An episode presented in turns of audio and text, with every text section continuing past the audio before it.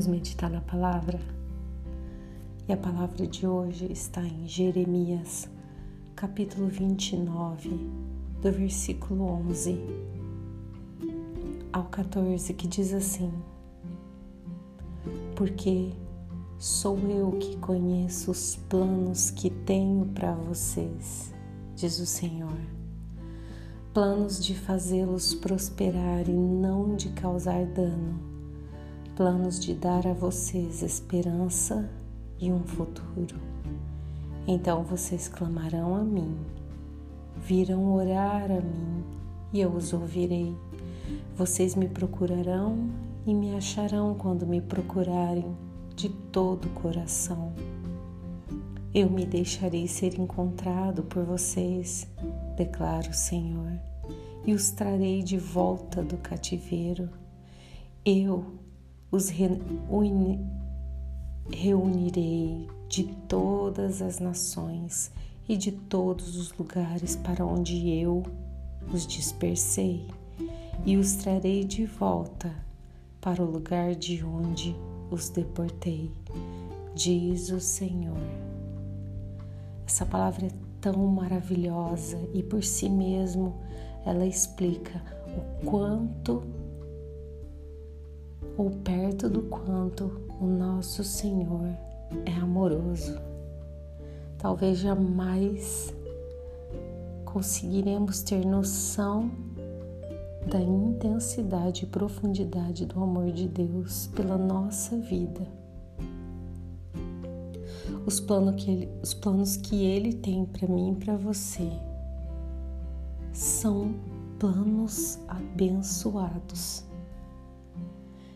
ainda que você não veja, não conheça e nem tenha noção, confie na palavra do Senhor que diz que são planos de fazê-los prosperar e não de causar danos. E toda vez que nós clamamos ao Senhor, Ele nos ouve. Toda vez que nós procurarmos o Senhor, nós o acharemos sempre que for de todo o nosso coração, sem impedimento no nosso coração, o Senhor se abre para nós e se revela para nós. E ele fala que deixe, eu me deixarei ser encontrado. Oh, aleluias. Ele nos traz de volta do cativeiro, daquele lugar que nos aprisionava, daquele lugar que nos impedia de conhecer o amor de Deus.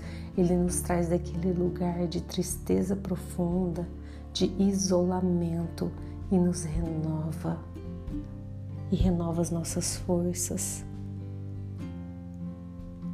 Ele nos trará de volta sempre que o nosso coração estiver disposto a estar com Ele.